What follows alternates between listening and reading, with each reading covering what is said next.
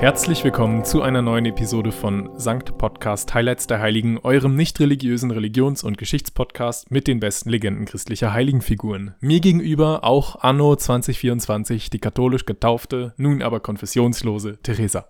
Und mir gegenüber der evangelisch getaufte, inzwischen ebenfalls aus der Kirche ausgetretene Bjane. Frohes neues Jahr. Frohes Neues, ja? Und hast du Vorsätze? Oh, New das ist Year, New Me. Für mich gilt weiterhin New Year, Little Old Me. Das ist für mich in Ordnung. Ja, das ist für mich auch in Ordnung, wenn du Little Old You bleibst. Aber ja, schöne Frage. Ich werde in meinem Heiligen heute darauf zurückkommen. Oh, hat Mhm. er Kleiner Teaser. Neujahrsvorsätze gehabt? Äh, Hat er sie mit Gottes Hilfe umsetzen können? ich will noch nicht zu viel verraten. Okay, okay. Ähm, ja, wir haben viel vor im neuen Jahr. 2023 war nur das Aufwärmprogramm für Sankt Podcast. Oh. Zu Beginn dieses Wirklich? neuen schönen Jahres. Ja, du weißt noch nichts davon. Na, Aber zu Beginn dieses neuen Jahres will ich nochmal einen kleinen Blick zurückwerfen auf ein paar Zahlen und habe dafür ein kleines Ratespiel vorbereitet. Hast du Lust? oh Junge, absolut. Du liebst doch Zahlen, jeder liebt Zahlen. Na, Zahlen nicht, aber Ratespiele. Okay, vier oder fünf? Oh Gott. Oh, drei? Okay, wir, wir fangen jetzt mal einfach an, ja? Wie viele Heilige hatten wir bisher? Was glaubst du? Naja, wir haben 18 Folgen Ja. zu je zwei Heiligen. Mhm. Also könnte man sagen 36, aber wir dürfen nicht die ganzen Bonusheiligen vergessen. Oh, die habe ich nicht mitgezählt. Nicht? Na, Oh. keine Ahnung, wie viel ja, die. Bonusheiligen und letzte Folge habe ich ja von mehreren etwas erzählt. Also mehr als 36. Ja, ich, ich bin aber nicht zurückgegangen und habe alle Folgen nochmal durchgehört. Also meine, meine Trickfrage war 35, weil ich gesagt hätte, die wunderbare Christina ist nicht kanonisiert, also ein weniger, als man denken würde. Ja, und der Expedit, theoretisch, Hm, ja okay. Gut. Nächste Frage. lassen wir das. Wie viel Prozent unserer Heiligen waren männlich oder weiblich? Oh, jetzt bist du einen Prozentrechner mit mir. Grob geschätzt. Ja, ich weiß, dass wir schon darauf geachtet haben, dass wir ungefähr, ungefähr halbwegs gleich äh, eine Balance haben. Also würde ich mal sagen, 60 männlich, 40 weiblich. Ah, fast. 53 Prozent männlich. Also ziemlich gut ausgewogen. Gar aber nicht so schlecht. Besser, hab- als ich befürchtet habe. Ja, ich habe da nochmal genauer reingeschaut und gesehen, wie sich das bei uns jeweils verteilt hat. Denn ich hatte 61% weiblich, Mhm. weil ich ein Ally bin. Mhm. Und du hattest 66% männlich. Ja, weil ich auch ein Ally bin. Umgekehrt. Schon mal Okay, daran fair. gedacht. Ja, eine Sache, wo wir beide ehrlich gesagt nicht so richtig ausgewogen sind, ist die Herkunft unserer Heiligen. Was schätzt du, wo kamen denn die meisten Heiligen her? Kontinenttechnisch. Ja, Europa. Ja, 27 der 35 waren EuropäerInnen. Ja, aber ist das unsere Schuld? Fünf aus Asien, zwei aus Afrika, eine aus Amerika und eine aus dem Himmel, immerhin. ja, also wir haben dieses Jahr Nachholbedarf für Südamerika, Australien und für die Antarktis. Ich habe mich ja noch gefragt, gut, ja, also Herkunft, äh, Geschlecht, all das ist ja nicht wichtig, sondern wofür standen die Leute wirklich? Christentum. Christentum, ja, das haben sie alle. Katholizismus. Katholizismus, auch, ja. Jesus. Aber was schätzt du, wie viele der Heiligen, die wir besprochen haben, waren MärtyrerInnen? Weil wir haben ja immer von Anfang an gesagt, wir sind keine großen Fans vom Martyrium. Wir wollen es nicht äh, groß abfeiern oder so, aber was schätzt du, wie viele waren es am Ende trotzdem? Oh, oh. Prozent? Einfach in Gesamtzahl. Ah, Gesamtzahl. Okay, 30. Na, Nein, nicht so viel. nee, nee, nee. Das ist so 25. wenig. nee, auch deutlich weniger. 15. Weniger. 10? Ja, zehn. 10? Zehn Märtyrer, Mhm. zehn waschechte MärtyrerInnen, aber dazu auch noch ein paar Sonderfälle, wo ich nicht ganz wusste, ob man die jetzt wirklich Mhm. als Märtyrer gelten lässt oder nicht, so wie Gianna, der heilige Rochus, Ja. Fiakrius mit seinem grünen Martyrium, wenn du dich noch erinnerst. ja, ja, erinnere mich. Ja. Was schätzt du, wie viele EinsiedlerInnen? Das waren ja immer unsere, wir lieben ja Einsiedler. Boah, 36. 40. Na, weniger. Wir hatten nur 35, 36. Ja, und 40 davon waren Einsiedler. Ähm, schon mehr, glaube ich. Äh, Ich glaube, dass, dass fast jeder an irgendeinem Punkt einmal gesagt hat, hey, ich gehe jetzt einsiedeln. Äh, 30. Ja, es waren tatsächlich nur acht. Was? Vitalis, Bavo, Was? Fiakrius, Rochus, Antonius, Blasius, Wolfgang und Martin. Ach, das ist so ein Mandela-Effekt irgendwie, Ja. oder was? Das ist ja schräg. Äh, eine Sache, die mich wirklich besonders fasziniert hat, ähm, bei diesem nochmal Rückschauen, ist die zeitliche Verteilung unserer Heiligen. Also in welchen Jahrhunderten wir schon so unterwegs waren. Weil da ist mir aufgefallen, wir waren ziemlich gut verteilt, obwohl wir da, glaube ich, beide nie wirklich drauf geachtet haben. Na, gar nicht. Also ich nicht. Tatsächlich vom 0. bis zum 20. Jahrhundert war alles dabei. Wow. Also jedes einzelne Jahrhundert, außer das erste. Aber dort könnte man sagen, die Anna, die hat ja noch bis zum Jahr 4 nach Christus gelebt. Also sie war ein Stück weit auch noch da drin. ja, Beim zählt. 8. Jahrhundert haben wir Pascalis, der so ein bisschen da noch reingetaucht ist. Das Einzige, wo wir wirklich komplett gar nichts haben bisher, ist das 18. Jahrhundert. Vielleicht Wirklich? können wir das dieses Jahr auch nachholen. Ja, also da, da wären wir auch bei dem anderen Thema von der örtlichen Verteilung unserer Heiligen, weil es gibt sehr viele asiatische Märtyrer aus dem 18. Jahrhundert, leider, Ja. die einfach nur traurige Geschichten haben und deswegen wollte ich sie bisher nie behandeln. Ja. Weil sie würden diese Kriterien erfüllen, aber Ja, das ist ein ist bisschen halt nicht schwierig. so. Ja. Mhm. Nee, wir wollen ja auch nicht auf Biegen und Brechen. Aber einfach nur mal so zu schauen, wie das sich recht organisch irgendwie verteilt hat, fand ich ganz cool. Das ist sehr lässig. Aber auch hier eine kleine Ratefrage noch. Hm? Ein Jahrhundert sticht trotzdem hervor. Das hatte nämlich doppelt so viele Heilige als Platz 2, 3, 4 und 5. Das dritte oder vierte. Korrekt, das dritte. Ja. Und Ja, weil warum? da die ganzen Christenverfolgungen unter den römischen Kaisern waren. Ganz genau. Gut, so viel zum Rückblick 2023. Schauen wir in die Zukunft. Ja, lass uns würfeln, damit die anfangen kann. Ich hätte tatsächlich ein Schere, Stein, Papier vorbereitet. Come on. Da steht es übrigens 14 zu 4 für mich nach wie vor, aber vielleicht bringt dir das neue Jahr etwas mehr Glück. Ist es okay, wenn wir heute nochmal Schere, Stein, Papier spielen? Ja, wenn du dir die Mühe gibst und etwas vorbereitest, wie könnt ihr dann Nein sagen? Außerdem hast du gerade einen Streak. Du hast jetzt zweimal hintereinander gewonnen. Also wir spielen heute Barbara, Lucia, Florian, BLF oder auch Bluff. Bliff. Bluff. Bacon, Lettuce, Formato. Barbara, Lucia, Florian, was könnte das Element sein, das sie alle drei vereint? Feuer. Ja, Feuer. Es wird feurig, heiß, heiß, heiß. Feuer! Wir haben Barbara, the Saint that goes boom, die ja die Schutzpatronin des Feuerwerks ist. Deshalb machen wir eine kleine Explosion mit der Hand. Florian, dazu passend der Schutzpatron der Feuerwehr, machen wir diese Kippgeste mit dem Wassereimer, die man immer sieht von ihm.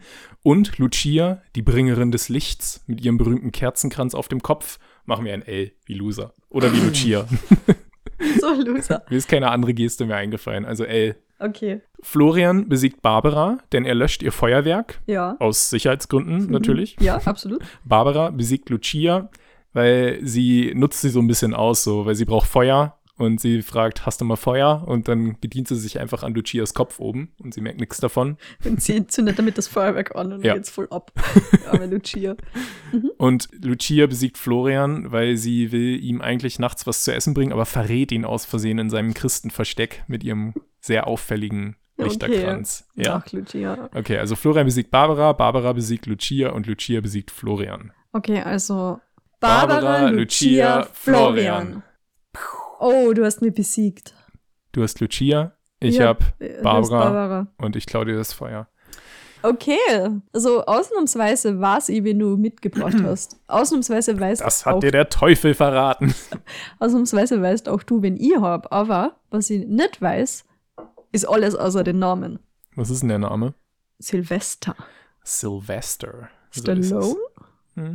Sylvester St. Alone. Oh. Na, Was? Ähm, ja, und sonst weiß ich halt noch nichts und ich bin echt schon gespannt. ja, super. Dann erzähle ich dir was. Also, Bitte. es ist ja so, seitdem wir diesen Podcast machen, komme ich gar nicht mehr umhin, ständig zu bemerken, dass die Heiligen verdammt nochmal überall sind. In Ortsnamen, in Schulen, in Spitälern, in Traditionen und Bräuchen, einfach überall in unserem Leben. Und zu meiner vielleicht etwas zu großen Überraschung ist mir neulich aufgefallen, dass ja auch der 31. Dezember, oder wie man bei uns im deutschsprachigen Raum sagt, Silvester, ebenfalls nach einem Heiligen benannt ist. Du wusstest das schon, oder? Ja, ich hab gewusst, dass es ein Heiliger ist, aber wirklich sonst nix. Okay. Ich weiß nicht, was er gemacht hat. Ja, okay, werde ich dir heute erzählen. Also ich wusste nicht, dass es ein Heiliger ist. Ich dachte, es wäre halt einfach, ja, Silvester halt. ist halt Silvester. Benannt ist Silvester, aber tatsächlich nach Papst Silvester dem Ersten. Oh, das war Papst. Das war Schau, das Papst. habe ich nicht gewusst. Unser zweiter Papst heute nach Paschalis. Ich meine, ich habe Gregor den Großen mal als Bonusheiligen gehabt. Ja, Bun Bundesheilige, die. Ja. Silvester bedeutet übersetzt der Waldmann. Spielt keine große Rolle, aber ich finde es irgendwie irgendwie schön zu wissen. süß, ja. War Ja. manchmal im Wald. Na, ich glaube nicht. Hat Oh. keine Rolle gespielt, Okay, anders als okay. bei Blasius oder Wolfgang. Aber bei meiner Recherche habe ich ziemlich schnell gemerkt, dieser Kerl, der war gar nicht so unwichtig. Besonders für einen ganz großen Schlüsselmoment der katholischen Kirchengeschichte, nämlich den Mythos der konstantinischen Schenkung. Oder wie manche sagen würden, die größte Lüge der Geschichte. Dun, dun, dun. Was? Ich habe mir vorgenommen, reißerischer zu werden dieses Jahr. Oh. Okay, dramatischer. Es geht um Mord, es geht um Sex, es geht um Intrigen und Verrat. Wirklich, um alle diese na Sachen? leider nicht. Leider eigentlich gar nichts davon. Es geht um Intrigen maximal. Okay, okay. Ja, ja, wer jetzt gerade nicht mehr ganz vor Augen hat, was die konstantinische Schenkung war, keine Sorge, dazu kommen wir dann gleich noch. Aber zunächst will ich mit der Lebensgeschichte St. Silvesters anfangen. Eine kleine Besonderheit, die mir gleich bei der Recherche aufgefallen ist, beziehungsweise ist es ziemlich offensichtlich, da musste man jetzt nicht groß drauf kommen. Aber was ich spannend fand beim Silvester, der 31. Dezember, sein Gedenktag, weshalb Silvester Silvester heißt, ist nicht nur sein Todestag, sondern auch sein Geburtstag. Der ist an seinem Geburtstag gestorben. Ganz genau. mein Gott, ich will jetzt nicht sagen, dass ich neidisch bin. Aber ich, ich finde das immer extrem beeindruckend. Ja. Weil was für ein Zufall ist das? Ich liebe deine Reaktion darauf, weil ich habe hier noch mehrere Passagen, was diesen kleinen Minifakt angeht. Das war so ein bisschen mein Rabbit Hole diese Woche. Wirklich? Ich liebe das Leute, die an ihrem. Geburtstag gestorben sind. Leute, die an ihrem Geburtstag gestorben sind, das ist so faszinierend. Das ist, ich schon, finde, das ist sowas ganz Schönes, dass man so einen persönlichen Schicksalstag hat. Und mir ist jetzt das erste Mal auch so ein bisschen aufgegangen, dass meine Uroma hat das einfach geschafft. Die ist Oh. an ihrem 94. Geburtstag verstorben. Ja, also sie ist da auch in einem guten Club, weil es gibt noch ein paar andere prominente Menschen, bei denen das so war, neben Silvester. Zum Mhm. Beispiel Shakespeare, Oh, die Casablanca-Schauspielerin Ingrid Bergmann. Das war es im Prinzip. Aber Oh, trotzdem okay. schon ein guter Club, oder? ja, voll. Ja, ich Ich, hoffe, ihr kriegt da. das hin. Ich drücke dir die Daumen. In 80 Jahren. Ja, ja, genau. Ich finde, es sollte dafür auch irgendwie einen besonderen Ausdruck geben. Ich habe recherchiert, aber es gibt keinen, weil in der deutschen Sprache gibt es für alle kleinen, nischigen Sachen ein spezielles Wort, aber dafür leider nicht. Ich würde jetzt einfach mal Geburtstagshimmelfahrer oder sowas vorschlagen. Geburtstodestag? Geburtstodestagler. Sowas in der Art. Hm. Äh, Herr Duden, Aber es ist, es ist einfach ein wirklich schräger Zufall. Gell? Zufall. Ich habe nämlich auch eine Schweizer Studie gefunden. Oh. Ich bin jetzt nicht tief reingegangen, wie seriös die war oder was die Methoden waren, aber die behaupten, dass bei Männern die Wahrscheinlichkeit, am eigenen Geburtstag zu sterben, um bis zu 30 Prozent erhöht ist, Was? aufgrund verschiedener Faktoren, wie Alkohol natürlich. An Geburtstagen so. ist man vielleicht eher mal in einer Feierlaune und trinkt vielleicht ein bisschen zu viel. Stress, weil ein Geburtstag natürlich auch als etwas Belastendes wahrgenommen werden kann. und ja, einfach das, äh, der Geburtstag, der sticht einfach im Leben heraus und jeder Tag, der im Leben heraussticht, ist auch gefährlicher, was den Tod angeht. Okay. Mhm, spannend, oder? Ja, schon. Ich meine, ich finde es natürlich nur faszinierend und irgendwie spannend, wenn es ein natürlicher Tod ist. Ja. Ja, anyway, also Silvester ist an seinem Geburtstag gestorben. Geboren, da fangen wir natürlich erstmal an. Geboren wurde er irgendwann Ende des dritten Jahrhunderts in Rom. Schon mal passend für einen Papst, hat das nicht weit zu pendeln. Über die genaue Herkunft von Silvester weiß man wirklich nicht viel. Klar ist nur, er wurde zum Priester geweiht. Da war noch unser altbekannter Märtyrermacher Diokletian als römischer Kaiser an der Macht. Also keine super gute Zeit für Christen. Und dann kam man noch dazu, dass in Rom zu der Zeit gerade die Lepra grassiert haben soll. Und das alles war nicht besonders schön für Silvester. Also hat er sich gesagt, er lässt Rom hinter sich und versteckt sich wie ein guter angehender Heiliger in einer Höhle, 50 Kilometer nördlich von Rom. Wie der Benedikt. Ja, genau. Der hat Rom ja so gehasst. Ja, dort hat er sich eine Weile versteckt und dann, ja, jada, jada, jada. Im Jahr 314 wird er plötzlich zum Papst. Was? Es gibt wirklich nicht viel dazwischen. Es gibt da ein paar Geschichten, dass er halt im Gebirge auch eine, eine Kirche gebaut hat und verschiedene Dinge gemacht hat, aber viel ist da nicht passiert. Wir brauchen einen neuen Papst. Was ist mit dem Typen, da, der da auf diesem Berg wohnt? Ja, wenn die anderen schon an Lepra gestorben sind oder von Diokletian ermordet wurden, war vielleicht auch die Auswahl nicht so groß. Eieiei. Silvester war der 33. Mann auf dem Heiligen Stuhl, der damals wirklich als echter Schleudersitz galt. Wie gesagt, Christenverfolgung und all das. Schleudersitz. Ja. Ja, oh mein Gott, die haben da schon Päpste gehabt zu der Zeit. Mm. Es ist halt, Dürfen die so? Ja so. also erstmal hießen sie Bischof von Rom, das Ja, mit dem ja, Papst ja. kam ja später, aber ja. Aber ja, es war natürlich blöd, ne? Der Kaiser hat einfach Christen gejagt und dann gab es immer einen Christen, der sich vorne hingestellt hat, so, ich bin der, ich bin der Hauptchrist. Papst. Das ist schon kein guter Job. Oh. Aber unser Silvester hatte großes Glück. Glück ist vielleicht die entscheidende Zutat in seinem Leben. Denn nur ein Jahr vor seinem Amtsantritt, nämlich im Jahr 313, kam es zur Mailänder Vereinbarung in Mailand. Die haben wir schon mal erwähnt in der Monika-Folge. Und nun herrschte Religionsfreiheit zum ersten Mal. Und auch sein Job war jetzt nicht mehr so gefährlich, weil er nicht mehr gejagt und ermordet werden sollte. Zu verdanken haben wir das natürlich Kaiser Konstantin, der mit seiner Offenheit für das Christentum dafür gesorgt hat, dass Silvester zum ersten heiligen Papst wurde, der nicht den Märtyrertod sterben musste. Uh. Mhm. Schon heftig, dass der 33. das erst geschafft hat. Glaubst du, er hat sich gefreut drüber oder war er traurig? Na, ich glaube, er war, sein ganzer Charakter, wozu wir jetzt kommen, war eher so, chillt. Okay. Chillt. Ich glaube, er war gar nicht so dramatisch scharf auf irgendein großes Abenteuer. Mhm. Ja. Er hat es dann wirklich geschafft, 21 Jahre lang das Pontifikat zu behalten und starb dann im Jahr 335, womit er es verlor. Aber an natürlichen Ja, Umständen. Ja, also obwohl Papst äh, Silvester zu Lebzeiten eines der wichtigsten Ämter innehatte, war sein Leben ziemlich unbedeutend oder ziemlich unereignisreich eigentlich. Die ganz großen kirchenpolitischen Umwälzungen, die in dieser spannenden Zeit geschahen, die wurden alle von Kaiser Konstantin im fernen Konstantinopel veranlasst. Und Silvester hat sich immer gemütlich im Hintergrund gehalten. Der hat da nicht wirklich viel zu beigetragen. Ist er, nachdem er Papst geworden ist, weiterhin am Berg geblieben? Na, er war dann immer war in dann da. Weil er Aber- musste vermutlich. Ja, genau. Und da war es dann, glaube ich, auch ein bisschen gemütlicher schon, ohne Christenverfolgung und ohne Lepra. Oh, ja. Ja. Im Jahr 325, also elf Jahre nach seiner Ernennung, fand in der Türkei das erste Konzil von Nicäa statt. Und das war eine der wichtigsten Konferenzen der Kirchengeschichte. Um das mal ganz, ganz, ganz stark verkürzt auszudrücken. Es ging dabei um das Image von Jesus. Es war nämlich so, vor dem Konzil waren über 50 Evangelien im Umlauf, teilweise von Petrus, Maria Magdalena oder Judas, also wirklich von allen möglichen prominenten Figuren. Die haben die natürlich nicht selber geschrieben, die entstanden erst später, aber in deren Namen gab es halt Evangelien. Und Kaiser Konstantin wollte da mal ein bisschen aufräumen, um eine eindeutige Lore zu schreiben. Und so kamen am Ende nach diesem Konzil die vier heute bekannten Evangelien bei raus, Wirklich? nämlich so Matthäus, das. Markus, Lukas und Johannes. So war das. Ja, die genau. haben das einfach entschieden. die haben das entschieden. Es hatte teils politische Gründe, Ja, es ging so ein bisschen vorstellen. darum, ähm, dass man vor allem die institutionelle Kirche stärkt, wenn ich das richtig verstanden habe. Und andere Bücher oder andere Evangelien waren da mehr so auf die persönliche Glaubenserfahrung fokussiert, was dann halt für die Kirche mal ein bisschen gefährlich wurde. Okay. Stichwort auch Mystiker dann später. Ja, Aber ja. ja. Ähm, ja, also das war mit Abstand das wichtigste Ereignis in der Zeit, in der Silvester Papst war. Und wo war er? Am Berg. Chillen. Er hat gesagt, er hat leider keine Zeit und keine Lust. Tatsächlich blieb er eigentlich sein Leben lang dann immer nur in Rom zu Hause. Oh. Und es gab noch, er hat sich nicht dran beteiligt, an der wichtigsten Frage der katholischen Kirche. Hat er, er hat, glaube ich, schon zwei Gesandte geschickt und war auch zufrieden mit dem Endergebnis von dem Konzil, aber ja. Ich habe noch ein anderes wichtiges Konzil gefunden, was in seiner Zeit äh, stattfand, nämlich das Konzil von Arles, französisch Arles. Arles. Zitterale. Ja, das war im Jahr 314, also im Jahr seines Amtsantritts. Mhm. Und da hat Silvester angeblich gesagt, er hätte keine Zeit hinzukommen, weil er müsse in Rom die Gräber der Apostel bewachen. Äh, ja, also wie faul kann man mit seinen Ausreden sein?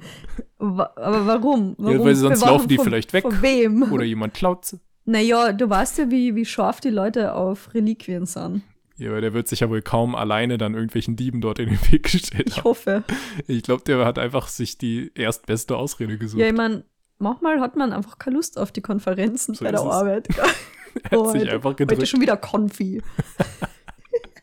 Jetzt muss die, die Apostelgräber bewachen. Also Papst Silvester der Erste nice. hat wirklich wenig aktiv getan in seiner Zeit. Er hat alle anderen machen lassen. Und mit Konstantin gab es ja eben auch einen, der hat in der Zeit auch viel getan. Also musste er Voll jetzt nicht mehr praktisch. viel Ja, der. Silvester ist halt die eine Person im Gruppenprojekt. genau. Ähm, er wurde dementsprechend zu Recht auch in den Jahrhunderten danach komplett vergessen. Voll vernichtend von dir, ey. Zu Recht. Wow. Äh, auch beim Heiligen Lexikon sind sie sehr scharf in ihrer, in ihrer Einordnung seiner historischen Bedeutung. Da steht auch, er war völlig unwichtig und völlig Wow. irrelevant. Aber natürlich erzähle ich nicht grundlos von ihm, denn es ist noch was passiert dann später. Mhm. Also genau, er wurde vergessen. Die Reformen Konstantins haben Europa nachdrücklich verändert bis heute. Ohne Konstantin wären wir heute nicht katholisch oder evangelisch getauft und dann konfessionslos. wir wären irgendwas anderes. Aber ja, zur Mitte des 8. Jahrhunderts, also knapp vier Jahrhunderte nach unserem lieben Silvester, hat sich dann die Sache nochmal gedreht. Nun kam seine große Glanzzeit. Ganz ohne Silvesters eigenes Zutun. Oh, das war ihm sicher recht. Ja, er hat da schon längst im Grab gechillt und jetzt ja, ging's los. schau, er hat es auf lange Sicht geplant. Das kann gut sein. The Ja. long game. Sein sehr viel späterer Amtsnachfolger, Papst Stephan II. oder Dritte, je nach Zählweise, sah seinen Sitz Rom damals durch die Langobarden bedroht. Die haben immer mehr Land um Rom weggesnackt. Und ja, er hatte trotzdem noch ein Ass im Ärmel, nämlich die eingangs kurz erwähnte konstantinische Schenkung. Was war das? Es handelt sich dabei um ein nachweislich gefälschtes Testament von Kaiser Konstantin, durch das quasi bis heute die eigenständige Existenz des Vatikanstaates abgeleitet wird. Sag mir nicht, dass das der Silvester geschrieben hat. Na, der Silvester Ah, hat das damit wär so nichts zu tun. gewesen. Oh mein Gott.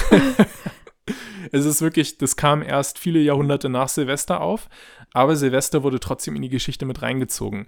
Denn die Leute, die diese konstantinische Schenkung erfunden haben, die hatten damit ein Ziel verfolgt. Die haben die Geschichte erfunden, dass Konstantin dem Papst Silvester damals Rom geschenkt hat und alle Ländereien um Rom herum, also auf alle Ewigkeit. Der Grund dafür war, dass Silvester angeblich den Kaiser Konstantin von der Lepra geheilt und getauft haben soll.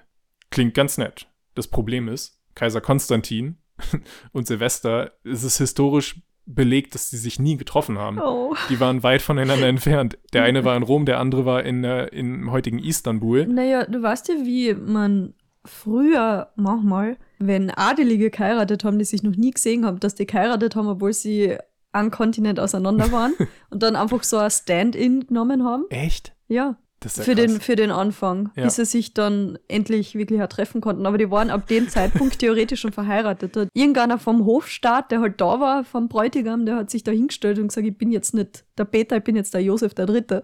Ich heirate jetzt. Das habe ich noch nie gehört. Ja, vielleicht haben sie es ja so gemacht. Das Da hat sich sein. einer hingelegt und gesagt, oh, ich bin Konstantin. Weil Silvester war, also drüben war das so. Jetzt küss mich. Oh wow, das klingt total spannend. Was ist, wenn man sich in das Double verliebt und dann nicht mehr mit dem Original zusammen sein will? Tragödie. Oh, Drama. das klingt nach einem tollen historischen Liebesroman. Hm. Es gab aber noch ein anderes Problem. Oh, ich weiß schon, was ich nachher googeln werde. Über Schwäche für historische Liebesromane. Es ist ein sehr guter Einwand von dir. Ich werde auch weiter drüber nachdenken. Der andere Grund, warum das nicht wirklich geklappt haben kann mit dieser ganzen Tauf- und Lepraheilungsgeschichte, ist der, Konstantin wurde erst zwei Jahre nachdem Silvester schon tot war getauft. Nämlich kurz vor seinem eigenen Tod im Jahr 337. Und trotz dieser eindeutigen Beweise, das, das Wunder von Silvester, das gilt auch als ein großes Wunder, den Kaiser geheilt und bekehrt zu haben, dass das nicht hinhaut, Es wäre ein noch größeres Wunder, wenn er es zwei Jahre nach seinem Tod gemacht hätte. Ja, stimmt, so Okay. gesehen wäre es noch beeindruckender. ja, Ja, aber obwohl das natürlich alles hinlänglich widerlegt ist, die Kirche hat es erst 1000 Jahre später zugegeben, dass es eine Lüge war mit der konstantinischen Schenkung. Es hat für sie super funktioniert, denn ab da war in Europa allgemein anerkannt von den Christen, ja, hier Rom und alles drumherum, das geht uns nichts an, das gehört dem Papst, weil Konstantin hat ihm das ja geschenkt. dass sie das so lange respektieren, finde ich sehr nett. Ja, ja, bis heute. Den Vatikanstadt gibt es Oh. heute als eigenes Land, weil Italien bis heute akzeptiert, dass Konstantin dem Papst das mal geschenkt hat. Oh. Na gut, ich meine, jetzt, jetzt ist ein bisschen Sport, oder? Ja, jetzt braucht man auch nicht mehr das wieder zurückholen. Na. Und es hat natürlich auch geholfen, dass dieses, diese Geschichte von der Taufe und der Heilung auch in der Kunst einfach so oft gemalt wurde, weil es halt so ein wichtige, Mhm. wichtiger Moment für die Kirchengeschichte war. Ich will dir da mal ein Mhm. exemplarisches Bild zeigen von Konstantin und Silvester. Oh ja, bitte, ich habe mich schon gefragt, wie heute Bilder kriege. Ja, heute ja. Ja, beschreib vielleicht mal, was du da siehst. Ich sag noch kurz, es sind Fresken im Oratorium San Silvestro des römischen Klosters Santi Quattro Coronati. Oh, triste. hey, ich sehe Parallelen zwischen unseren Heiligen Oh. heute. Also man, man sieht den Silvester, vermute ich mal, wie er so einen kleinen Kerl, der in ein Taufbecken hockt, freundlich den Kopf tätschelt. Und ich gehe davon aus, dass das der Kaiser ist, Ja. der da Nackert. der da grad drin huckt. Oh, es ist irgendwie ein schönes Detail, dass der daneben so das Gewand vom Kaiser hält, gell, Ja, um ihn dann stimmt. wieder anzukleiden. Ja, man sieht halt die Taufe, aber es, es ist größenverhältnismäßig ein bisschen lustig. Ja, der Kaiser wird sehr, sehr klein Es gemacht. schaut aus, als wäre er so ein kleiner Homunculus. Ja. Mhm. Also wirklich, was diese konstantinische Schenkung angeht, da sind irgendwann so die Fantasien durchgegangen mit den, mit den Christen. Die haben dann teilweise sogar behauptet, Konstantin hätte aus Dankbarkeit für seine Lepraheilung Silvester sogar die Kaiserkrone übergeben wollen. Aber Silvester natürlich hat gesagt, nein, nein, diese Macht, ich Entschuldigung, ich brauche sie keine nicht. Zeit. Ja, Kann genau. nicht. Ich bin Gräber bewachen. Und ja, es ist heute klar, es ist alles nicht so gewesen. Und wenn ich Kaiser wäre, wer bewacht dann die Apostelgräber? äh, um Silvesters Image und dadurch natürlich diesen Mythos, den so wichtigen Mythos der konstantinischen Schenkung zu stärken, wurden noch sehr viel weitere Legenden dazu gedichtet, um diesen nutzlosen Papst herum. Du bist ganz schön gemein zu ihm. er hat nichts geleistet und auf einmal ist er der große Held des Ja, Christentums. ist doch voll der Dream, oder? Ja. Nichts tun und trotzdem läuft's. Ich will es nur ein bisschen anreißen. Es gibt eine Geschichte, da hat er zwölf Rabbiner bekehrt, indem er einen toten Bullen wiederbelebt hat. Das hat die Männer stark beeindruckt. Ha? Einmal ist er mit seinem Pferd geritten, so sieht man ihn auch häufig dargestellt, auf dem Rücken eines Pferdes. Häufig wie er nach Rom einreist und dann eben die Stadt geschenkt bekommt. Mhm. Und ähm, manchmal ist sogar das Kaiser Konstantin dann die Züge hält und quasi sein Laufbursche ist so. Ja, also wirklich, es geht da sehr viel um Dominanz und Silvester wird immer über den Kaiser gestellt. Oh, okay. Stimmt. Also wortwörtlich. Ja. Er ist immer ein bisschen drüber, gell? Genau. Ha, Und das mit dem Pferd, sehr clever. ganz komische Geschichte. Er ist mal am Weg in die Eifel gewesen und hat da mit, sein Pferd hat dort in irgendeinem kleinen Dorf ein Hufeisen verloren. Und es muss ein Riesending gewesen sein, weil bis heute wird das in diesem Ort dort jedes Jahr am 31. Dezember groß reinszeniert und gefeiert, dass irgendwie der örtliche Priester mit seinem Pferd rumreitet und dann wird irgendwie der Hufeisen heilig Tun wir gesprochen. deswegen Hufeisen als Glücksbringer zu Silvester verschenken? Oh mein Gott. Ich habe keine Ahnung. Oh mein Gott. Ich habe keine Ahnung. Donnerwetter. Donner, Donnerlittchen. Ja, das müssen wir nochmal nachschauen und nachreichen. Aber ich fand so witzig, dass, dieser, dass dieses Dorf in der Eifel einfach eine der langweiligsten Geschichten äh, sich darauf gestürzt hat. Es gäbe nämlich sogar ein paar Silvester-Stories mit Drachen. Er gilt auch als Drachenbezähmer. Man hat ihn wirklich krass überhöht. Aber ja, sie nehmen lieber das Hufeisen. Ist Oh ja. cooler. Das kann man den Kindern besser erzählen. Ja. Das ist weniger schockierend. Es passt noch ganz gut, weil Silvester ist tatsächlich der Schutzpatron der Haustiere oder einer davon. Und Das ist ein bisschen ironisch, wenn man bedenkt, was am 31. immer abgeht. Dachte ich mir dann auch. Aber es passt ja, weil genau am 31. Dezember brauchen, glaube ich, unsere lieben Vierbeiner mehr Beistand denn je. Der verdammten Böllerei. Lasst doch die bösen Geister einfach da, wo sie sind. Lasst sie doch einfach. Nein. Und lasst unsere Tiere in Ruhe. Okay, ja. Ja, Silvester passt auf, hoffentlich. Ja, und natürlich ist Silvester auch der Schutzpatron für ein gutes neues Jahr. Und nachdem ich jetzt seine Geschichte kenne, finde ich ihn in dieser Hinsicht ziemlich inspirierend. Du hast mich am Anfang gefragt nach Neujahrsvorsätzen, aber was ich jetzt gelernt habe ist, ich habe keine mehr. Ich stress mich nicht mehr mit Neujahrsvorsätzen. Ich muss nicht versuchen, ein besserer Mensch zu werden. Ich tue einfach nichts. Ich gehe zu keinem Konzil. Ich chill. ich lasse mir faule Ausreden aus. Ja, wenn äh, du ihn zum Vorbild nimmst, dann einfach sag mir ab. Das Ja. ist der Ich sag alles ab Ich sag mir ab, was. was und hoffe, dass 400 Jahre später irgendein Stefan daherkommt und meinem Leben einfach eine höhere Bedeutung zuschreibt, weil es für ihn politisch Sinn ergibt. Ja, dann. Und gut, fairerweise, es passt jetzt nicht in mein Narrativ, aber ich sollte es trotzdem nachtragen. Silvester hat zumindest eines wirklich geleistet, auch in echt. Er hat viele Kirchen gebaut in seiner Amtszeit, unter anderem auch den Vorläufer des heutigen Petersdoms. Ja, schau. Ja, also immerhin das hat er geschafft. Ja, das ist der heilige Silvester. Jetzt wissen wir, warum es so heißt. Eigentlich nicht. Ach so, doch. ich habe mir gedacht, ja, wirklich im Zusammenhang, bis auf es halt zufälligerweise das Datum. Und deswegen Ja. sagen wir Silvester. Ja, es wird auch nur im deutschsprachigen Raum so genannt. ah ja, stimmt. Naja, ich hoffe, du hast Silvester und die Feiertage schön verbracht. Ich zu meinem Teil war zu Weihnachten, Mhm. gehe wieder ein bisschen weiter zurück, bei lieber Verwandtschaft in Pöllau. Kennst du Pöllau. Pöllau? In der Steiermark. Ja. Äh, ich habe genickt und es ist mir eingefallen, dass ihr das nicht seht. Ja, in der Steiermark. Und ich habe an so einem geschichtsträchtigen Ort natürlich jede Menge Heilige angetroffen. Für meinen ersten Heiligen des Jahres habe ich mir dort gleich einen Big Boy ausgeguckt. Der heilige Vitus. Gemeinhin bekannt als Sankt Veit. St. Veit an der Lahn. Unter anderem. Schwarzach St. Veit. Unter anderem. Ober St. Veit. Unter, Unter St. Veit. ja. Okay. Ja, also der ist Eben sehr, sehr, jener. sehr, sehr prominent hier in zugegen, also in Österreich. Dementsprechend ist die Legende über sein Leben auch schon sehr, sehr alt und genaue Daten sind eigentlich nicht vorhanden, beziehungsweise nicht belegt. Und wie das bei alten Geschichten oft so ist, verbindet die vom Vitus die Legenden von mehreren ursprünglich separaten Figuren zu so einer zusammengeschusterten Franken-Legende. Wir befinden uns jedenfalls in Sizilien, drittes Jahrhundert. Wir sind ungefähr zur gleichen Zeit, die haben sich sehr knapp verpasst. Der Vitus, der wurde eigentlich gar nicht von seinen Eltern erzogen, sondern von einer Amme namens Crescentia und deren Mann Modestus. Okay. War es eine liebe Amme oder eine böse? Eine Liebe, soweit ich das beurteilen kann, aber die Eltern haben scheinbar nicht recherchiert, zu wem sie da ihr Kind geben, weil in ihren Augen war das, glaube ich, nicht eine Liebe, weil Crescentia und Modestus waren Christen. Oh. Und zu damaliger Zeit, wie wir bei dir schon gehört haben, wurde das gar nicht gern gesehen. Aber die beiden hat es nicht davon abgehalten, ihren Schützling christlich zu erziehen.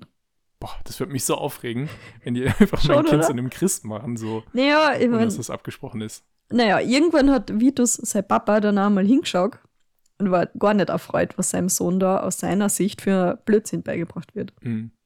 Und hat dann völlig vernünftig reagiert und beschlossen, die drei zu töten. Was? Ja. Alle drei. Alle drei. Aber glücklicherweise konnten Vitus und Co. per Schiff die Flucht ergreifen. Hier taucht zum ersten Mal eines seiner Attribute auf, nämlich der Adler. Ein solcher soll die drei nämlich während ihrer Seefahrt zum italienischen Festland mit Brot versorgt haben.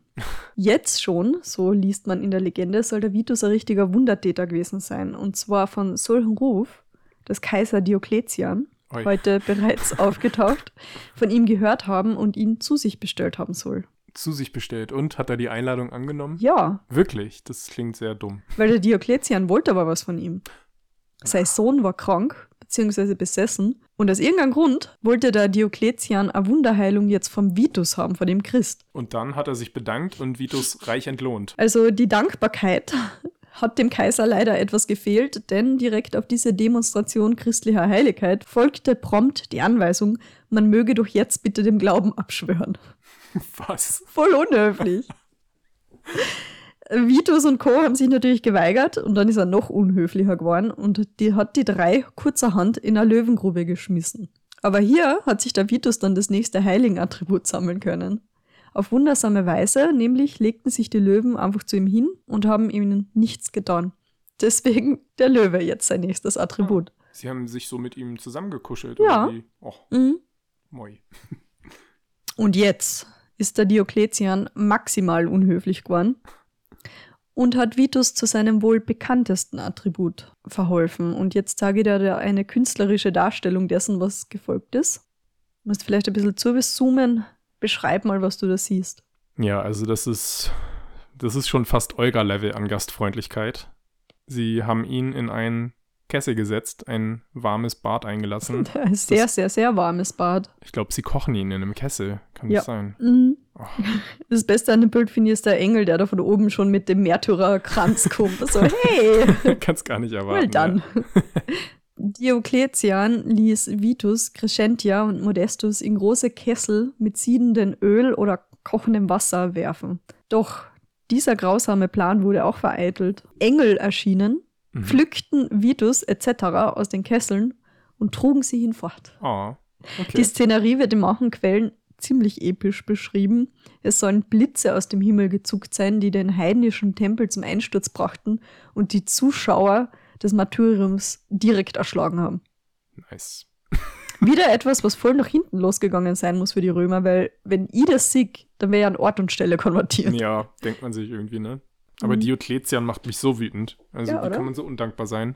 Ja, und vor allem auch so ungläubig, weil er hat ja drei Demonstrationen christlicher Heiligkeit und Göttlichkeit eigentlich Ja. gesehen und er so, nee. hm.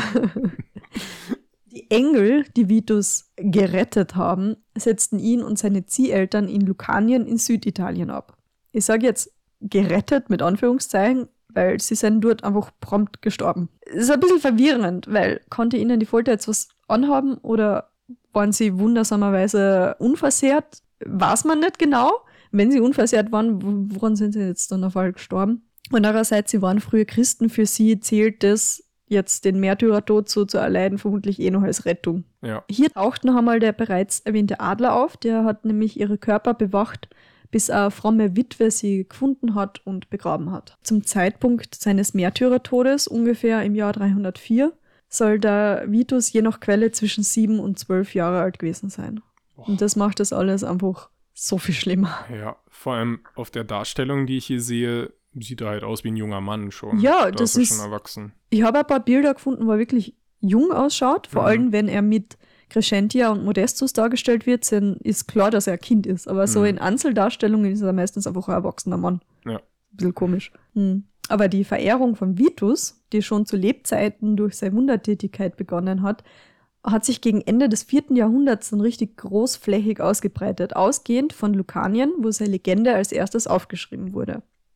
Wie Britney 2007 könnte auch Vitus sagen, they want a piece of me. Und bei ihm wortwörtlich. Weil heute werden Vitus Reliquien an über 150 verschiedenen Orten aufbewahrt. Und ein besonders schöner davon ist diese Kirche, die ich dir jetzt zeigen möchte. Mhm. Kann sein, dass du schon mal dort warst. Ich war schon einmal dort mit meiner Schwester. Hm. Du kennst vielleicht eine Brücke in der Nähe.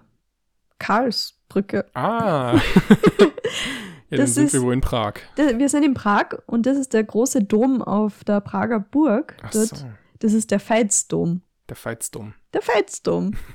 Ja, schick. Der ist sehr gotisch, oder? Er ist wirklich wunderschön. Der Veitsdom in Prag, das größte Kirchengebäude Tschechiens. Hier findet man Veits Kopf und einen seiner Arme. Diese Kirche ist überhaupt ein Hotspot an Reliquien. Von unserer lieben Margareta haben sie einen Zaun, Hey. einen Haufen Reliquien von anderen Heiligen und in einem Travel-Blog über Prag habe ich dazu einen sehr schönen Ausdruck gefunden. Es klingt ein wenig so, als wären die ganzen Heiligen in Einzelteilen bei eBay angeboten worden. Oh. Aber mit, mit Kopf und Arm sind sie schon ziemlich gut dabei, ne? Wenn du meintest, das sind 150 Orten, was verteilt ist, hat Prag, glaube ich, schon. Ich frage mich, ob der auch mehrere Köpfe hat, so wie der Blasius. Aber nicht nur das. Außerdem, und jetzt halt die fest, außerdem gibt es hier angeblich das Tischtuch, das beim letzten Abendmahl aufgedeckt gewesen sein soll, Oh. ein Splitter aus dem Kreuz Jesu, ein Kleid der Jungfrau Maria und den Stab von Moses. Den Stab, den Zauberstab. Den Stab. Potz Schlappament. Haben sie den mal Ich habe meinem, ausprobiert? ich hab meinem Papa versprochen, dass ich weniger fluch im Podcast.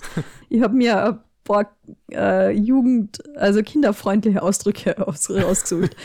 Zurück zu unserem Fight. Die Verehrung seiner Person hat in vielerlei Ortsnamen ihre Spuren hinterlassen. Dir fallen dazu sicher mindestens drei ein Ja, oder vier. die wir genannt Jetzt haben. habe ich eigentlich damit gerechnet, dass du jetzt diese ganzen Namen sagst, aber du hast es schon äh, erledigt am Anfang. Im. Zuge meiner Recherche habe ich aber noch viel mehr Orte in Österreich gefunden, die ich nicht kenne. Alle St. Veit, aber dann mit Alleinstellungsmerkmal wie im Pongau, Hm. im Mühlkreis oder mein Favorit St. Veit in der Gegend. Wo? In der Gegend halt. Eine ganz ähnliche Situation haben wir in Italien. In Deutschland war man wenigstens kreativ genug, sich ganze Namen auszudenken, so wie Veidriedhausen oder Veitsbronn. Veitsbronn. War schön, ja? Aber nicht nur Orte sind nach Vitus benannt, sondern ganze Krankheitsphänomene. Was? Hast du schon einmal vom Veitstanz gehört? Das klingt irgendwie nach einer psychischen Erkrankung. Es gibt aber Beschreibungen mysteriöser Anfälle von Tanzwut im Mittelalter. So wie in Straßburg. Genau das. Da haben ganze Dörfer einfach angefangen zu tanzen und haben nicht mehr aufgehört, bis sie buchstäblich umgefallen sind. Es gibt ein paar Theorien zur Ursache, die von Massenpsychose bis guten alten Ergotismus reichen. Aber ganz genau weiß man nicht. Der Vitus als Schutzpatron der Tänzer wurde um Hilfe angerufen. Auch Epilepsie wurde früher manchmal Veitstanz genannt, alles, Ja. wo man irgendwie ein bisschen rumzuckt. Hat man irgendeine Erklärung, warum er der Schutzpatron der Tänzer ist? Nein. Okay. Veitstanz hat sich in der Medizin allerdings gehalten und zwar inzwischen als Begriff für die Symptome von Chorea Huntington. Auch bekannt als großer Veitstanz. Was? Ja, im Hab ich Ernst. noch nie gehört. Betroffene leiden nämlich oft unter nicht kontrollierbaren, teils heftigen Muskelzuckungen, Mhm. was scheinbar manchmal an komische Tänze erinnert. Okay. Weißt du, an wen mich komische Tänze möglicherweise unter Drogeneinfluss erinnern? Ozzy Osbourne. Was? Den hast du jetzt nicht erwartet, Ja. oder? Ich freue mich schon die ganze Zeit drauf. Der heilige Ozzy. Ozzy? Ja. Mit seiner Band Black Sabbath. Ach so, echt. Ja, der hat sich von den Feitstanz-Geschichten nämlich zu einem Lied inspirieren lassen. Saint Vitus Dance. Ich spür's dir kurz vor. Ich würde es gerne im Podcast euch allen vorspielen, aber ich weiß nicht, ob wir uns das leisten können. Hier müsste jetzt Musik laufen. Es ist ein richtiges, klassisches Black Sabbath-Lied, habe ich das Gefühl. Es klingt ziemlich gut. Vielleicht kann ich dir aber etwas anderes vorspielen. Und ich habe hier beim Recherchieren. Mundharmonika. Na, weil ich habe beim Recherchieren eine ziemliche Freude gehabt.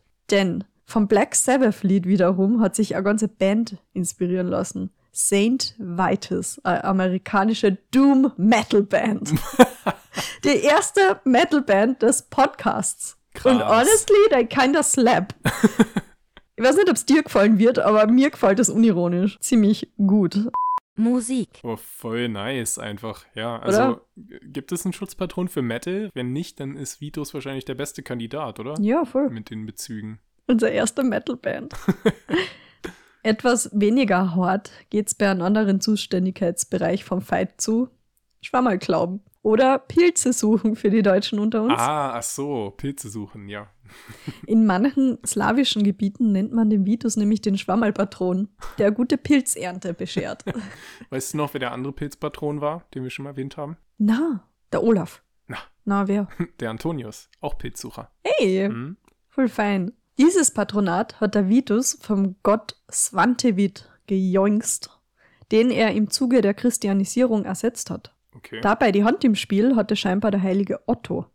Der hat sich nämlich beim Missionieren diesen Svantevit-Kult angeschaut und hat gemerkt, ein Hahn, das Tier der Hahn, hat eine besondere kultische Bedeutung. Kurzerhand hat er einen Vitusschrein gebaut und einen Hahn draufgesetzt. Und daraufhin ist die gesamte slawische Bevölkerung prompt Die konvertiert. Leute haben es geliebt. Meinst du, man kann das immer noch so machen? Wenn man der Legende glauben mag, okay. Ich weiß nicht, ob es ganz so einfach war. Also, schaut. Und alle so, Oh, wie schön. der Hahn sowie Adler und Löwe ist demnach ebenfalls ein Attribut des Vitus. Was für, was für Animal Squad Goals einfach. Er hat auch Raben und Hunde als Attribut. Ui. Und ich, ich kann dir nicht sagen, wieso. es regt mich wieder ein bisschen auf, weil was bringt es mir, wenn mein Heiliger 500 Attribute hat und sich die Hälfte davon mit anderen teilt? Ja. dann kann ich ihn ja nicht daran erkennen. Er hat natürlich auch die Märtyrerpalme und ab und zu ein Buch in der Hand. Ja, danke für nix. die Darstellung im Kessel wenigstens ist eindeutig. Wobei ich dabei immer an dieses Meme denken muss. Me flavored water. Oh Gott. They're making Vitus flavored soup. Nebst einer Fülle an Attributen hat unser Vitus eine noch größere Fülle an Patronaten anzubieten, wie es sich bei einem Heiligen von seiner Größe und noch dazu ein Nothelfer gehört. Ah, Nothelfer. Mhm. Unser vierter. Ding, ding, ding.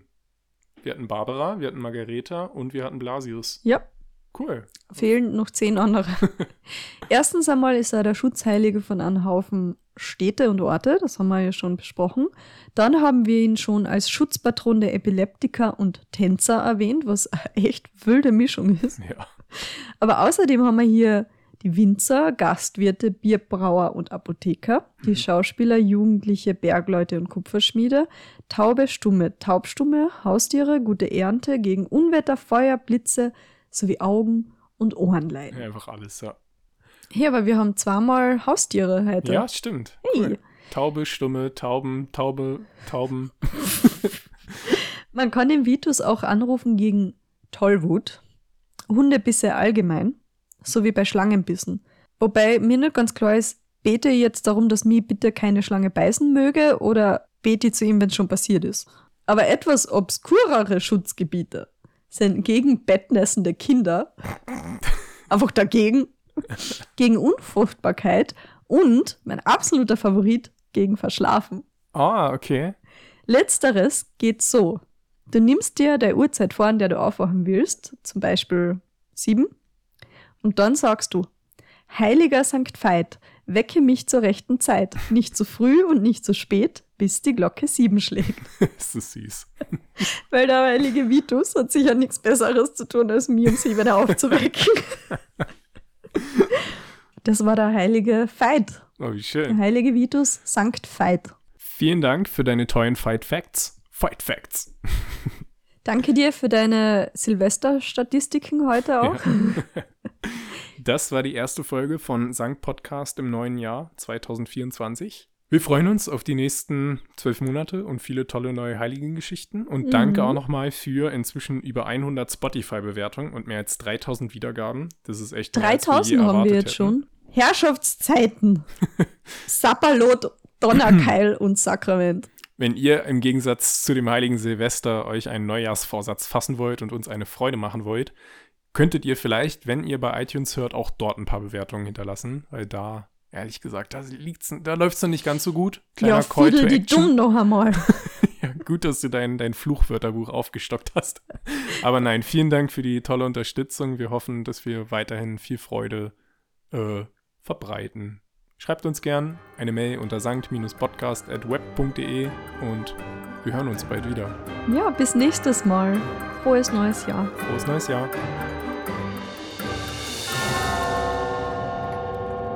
Musik Magic Escape Room Kevin MacLeod in Compedec.com. Licensed under Creative Commons by Attribution 4.0 license.